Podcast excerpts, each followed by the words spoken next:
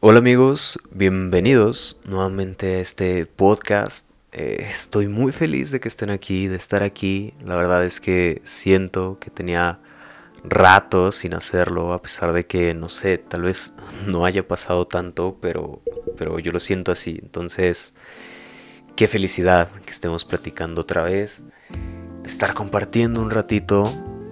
Nada, hoy quería platicar, que habláramos de un tema que siento que me toca de una manera muy personal y, que tengo semanas pensando en cómo abordarlo. Y al final tal vez no hay una manera correcta de hacerlo porque hay mil maneras de verlo, pero quería hablar de, de nosotros, de nuestros defectos, de eso que nos hace nosotros, que no somos perfectos, que al final la mancha de plátano que no nos gusta nos hace quien somos y cómo a veces otras personas o nosotros mismos nos atrevemos de hablar de otros cuerpos sin tener el contexto y en primera instancia por qué nos atrevemos de hablar del cuerpo de alguien que no conocemos, que no sabemos nada de él o que sí conocemos pero hacemos creer a otras personas que valen solo por su cuerpo. Y es algo que pasa mucho ahora y en redes sociales está muy fácil eh, meternos en esta burbuja de que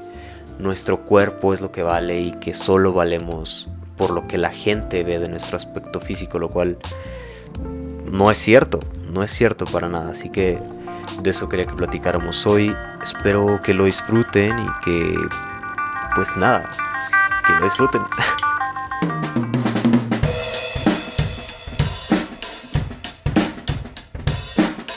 La neta, Estás muy gordo. No creo que puedas. Deberías de bajar de peso. A los demás no les gusta la gente como tú. Las personas como tú no pueden hacer esto, no pueden hacer aquello. ¿Ya comiste? Estás muy flaco. Deberías subir de peso. Vas a desaparecer. A las personas que comen como tú no les sirve de nada hacer ejercicio. Mírate, otros a tu edad se ven mucho mejor que tú. No creo que puedas. La neta, estás muy chaparro. Seguro no le vas a gustar por tu nariz, o a lo mejor por tus orejas. Tal vez si no las tuvieras así, le podrías gustar. Tal vez le podrías gustar si tuvieras los ojos o el cabello como él. No debes tener estrías, manchas en la piel, debes medir X estatura, sentarte de cierta manera, vestir como ellas, como ellos. Debes darle el gusto para gustarles a X o a Y. Tu cuerpo debe verse como el de él, también como el de ella, tener la cara o el pelo, las piernas de aquel, no tener ninguna mancha en la cara como aquella otra y caminar como él lo hace. Ve esas piernas, es que son perfectas, tú nunca encajarías ahí. ¿Y qué?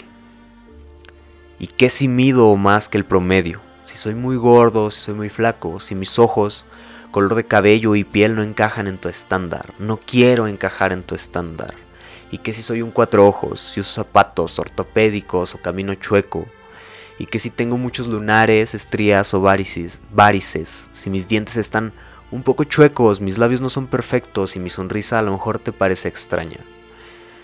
Y que si no tengo las proporciones perfectas, si mis brazos, nalgas, hombros no son del tamaño que esperas, y que si tengo pancita o panzota, ¿sabes? Algo no me interesa encajar en tu estándar ni en el de nadie.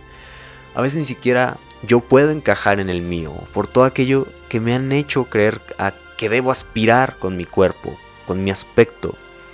Ni tú ni yo conocemos la historia completa, no comprendemos el contexto ni los privilegios del otro. Yo no, yo no sé si mi comentario inocente, entre comillas, sobre el cuerpo puede ser una ofensa para alguien más. Tal vez ataques justo esa parte con ese comentario de esa persona que está desnuda, esa parte que él ha creído que está mal y aún no acepta como suya, aquella que lo hacía sentir distinto. Tal vez nosotros con nuestras palabras reafirmamos todos esos pensamientos que esa persona había tenido y ahora está ahí creyendo que todo eso es cierto, que debería ser justo como él, ella, que no tienen justo eso que lo hace distinto.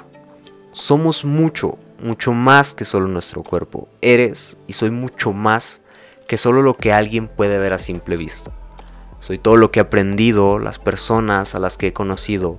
Soy manera de comunicar con todo y sus fallas, mis, mis palabras, mi voz. Soy incluso mis silencios. Soy la suma de todas mis experiencias, de anécdotas, dignas de ser contadas, lo que leo, veo y escribo. Mis dibujos, fotografías, poemas, pinturas, paseos, viajes, lo que entiendo y lo que no, mis éxitos, mis fracasos, las risas, los llantos. Soy todas mis ideas, mis gustos, disgustos, todo aquello de lo que no puedo dejar de hablar y todo aquello de lo que no sé cómo hablar. Soy la vergüenza de bailar, de cantar, el miedo a hablar en público, a estar solo, el miedo a fallar y el miedo a tener éxito. Soy mi ansiedad y mis malos pensamientos, soy mis sueños, mis aspiraciones, mis, mis deseos. Soy yo porque soy distinto a todos los demás, porque valgo más allá de mi aspecto físico, porque sí, Obviamente también soy mi cuerpo, con todo y sus defectos. Soy esos lunares, soy esas manchas, soy yo porque justo eso que me dijeron que debía cambiar me hace ser quien soy. Y si no fuera así, ¿qué sentido? ¿Qué sentido tendría que todos fuésemos perfectos, que los contrastes no existieran, que naciéramos con la receta para que todo fuera como tiene que ser, para nunca equivocarnos y no tener defectos? Qué desesperante ser justo como los demás quieren que seas. Qué desesperante sería el mundo sin contrastes, sin una noche para disfrutar el solecito en la mañana o atardeceres para después mirar las estrellas. ¿Qué sería de las sonrisas sin los enojos, de las carcajadas sin llantos, de los abrazos sin la distancia, de los libros sin alguien que los lea? Es más, ¿qué sería de nosotros sin esta cuarentena? ¿Qué haría de lo bueno lo bueno y de lo malo lo malo?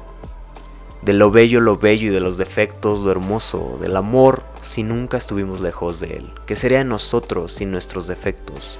¿Seríamos uno más? ¿Seríamos uno menos? Y es que sí, últimamente no entiendo cómo alguien se siente con el derecho de ofender o hacer sentir menos a alguien, de criticarlo y decirle que debería cambiar su cuerpo para que lo acepten y no solo hablando del cuerpo, no entiendo qué sentido tiene que alguien demerite a, a otro solo por placer, que le grite, lo ofenda, le haga creer que su opinión es menos válida solo porque es él. No hace sentido, no me hace sentido y sé que no tiene sentido. A veces no me explico por qué nos cuesta decir más un halago que una ofensa. Es que para todo hay situaciones. Yo sé, yo sé todos lo hemos hecho, obviamente, todos hemos criticado y nos hemos creído con el derecho de contarle a otro qué debe hacer con su cuerpo para encajar o ser mejor. No entiendo por qué existe más una cultura de resistir las ofensas antes de hacernos entender o hacerle entender a quien, a quien ofende que no debe hacerlo. Que se nos enseñó a avergonzarnos de nuestras diferencias y al final hoy tenemos acceso a mil personas perfectas, entre comillas, en la palma de nuestra mano, a estarnos comparando cada minuto, cada segundo. Al final, el concepto de belleza como el de perfección es propio y es muy subjetivo. Cada uno tiene uno muy propio y nosotros mismos nos llegamos a castigar en base a él y buscamos que sea como el del resto. Créeme que entiendo perfecto que es un proceso, que nadie puede venir y decirte, ámate como eres y que de la noche a la mañana todo cambie así porque sí. Yo sé que cuesta, que habrán veces que no lo entenderemos y créeme que para cada uno será diferente, cada quien abrazará de manera distinta sus defectos, cada quien en su proceso y a su tiempo. El punto es comenzar a dar ese tiempo, a darnos ese tiempo. Si tú quieres hacer ejercicio, si eso te hace sentir bien, está perfecto. Y si no es para ti, también está perfecto. Si tú cuidas lo que comes, o a lo mejor no comes ciertas cosas, o sorpresa, nada de eso te hace mejor que nadie. No tienes derecho de ir y decirles a nadie que eres mejor que ellos. Cada uno vive una realidad distinta y tenemos que respetar eso. ¿Qué sería de todo este choro si no hubiera una propuesta. Y es que hay personas con las que obvio se tiene la confianza y puedes hablar de tu físico y tú lo sientes, esa confianza se presta. Creo que entendemos de lo que estoy hablando. Estoy hablando de esa tía que nunca ves y llega y lo primero que dice es hablar de cómo te ves, si subiste de peso o no, de ese amigo que tal vez no es tanto amigo, pero te hace creer que para encajar debes cambiar algo que te hace quién eres.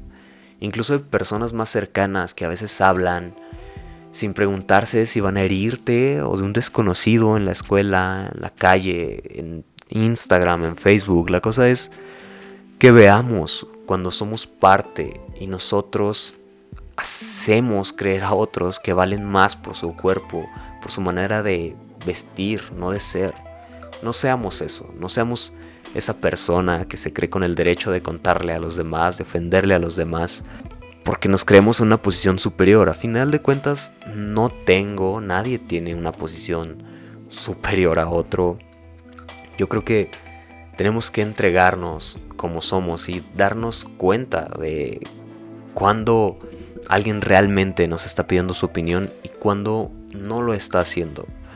Creo que no podemos detener que alguien más nos diga algo sobre nuestro cuerpo y eso está bien, ¿sabes? Hay que hay que aceptarlo, así va a seguir pasando, pero podemos controlar lo que nosotros opinamos y decimos del resto. Tal vez a partir de ahora podamos controlar más esas cosas que pensamos. Y cuando entreguemos eso, cuando conozcamos a las personas y se den cuenta que las valoramos por todo lo que son antes que por su cuerpo, por todo lo que piensan, lo que desean, sus sueños, y les prestemos atención a todo eso por lo que valen, el resto...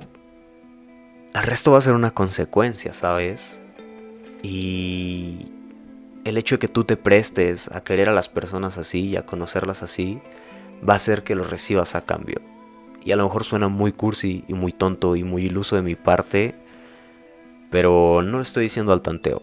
La neta es que yo he tratado de ser así, de fijarme cuando soy así, cuando critico y cuando no, y de ser, de hacer valer a las personas a mi alrededor por todo lo que saben, por todo lo que son antes que su físico, porque al final de cuentas ni siquiera me fijo en eso, ¿sabes? Entonces, entonces me encantaría que pudiéramos fijarnos más en eso. Sabes que obviamente puedo estar equivocado, que hay muchas cosas que seguro no dije y otras que dije que seguro están mal. Y está bien, ¿sabes? O sea, es parte de, es parte de estar aquí y de cagarla y tratar de, de compartir mi visión con los demás. Entonces, no sé, siéntete libre de contarme lo que sientes al respecto, qué piensas y de compartirlo con alguien, ¿sabes? No me refiero tal vez específicamente a que le pases el capítulo, pero que tú hables con alguien más de esto, que tú hables con un amigo que quieres mucho, que hables con esa persona que sientes que a veces opina de tu físico y dices como, no me gusta tanto que lo haga y tal vez puedas empezar una, una conversación a partir de ahora e invitarse mutuamente y decir, ¿qué pedo? Soy mucho más que lo que ves. Entonces, sí, ya sabes que puedes pasarte por mi Instagram para criticar un ratillo mi físico. No, no es cierto, no es cierto, no es cierto, no te sientas con esa libertad con nadie, así que hay que pensar primero bien qué pedo y luego ya. Pero sí, puedes pasarte por ahí, decirme qué onda con esto, qué opinas.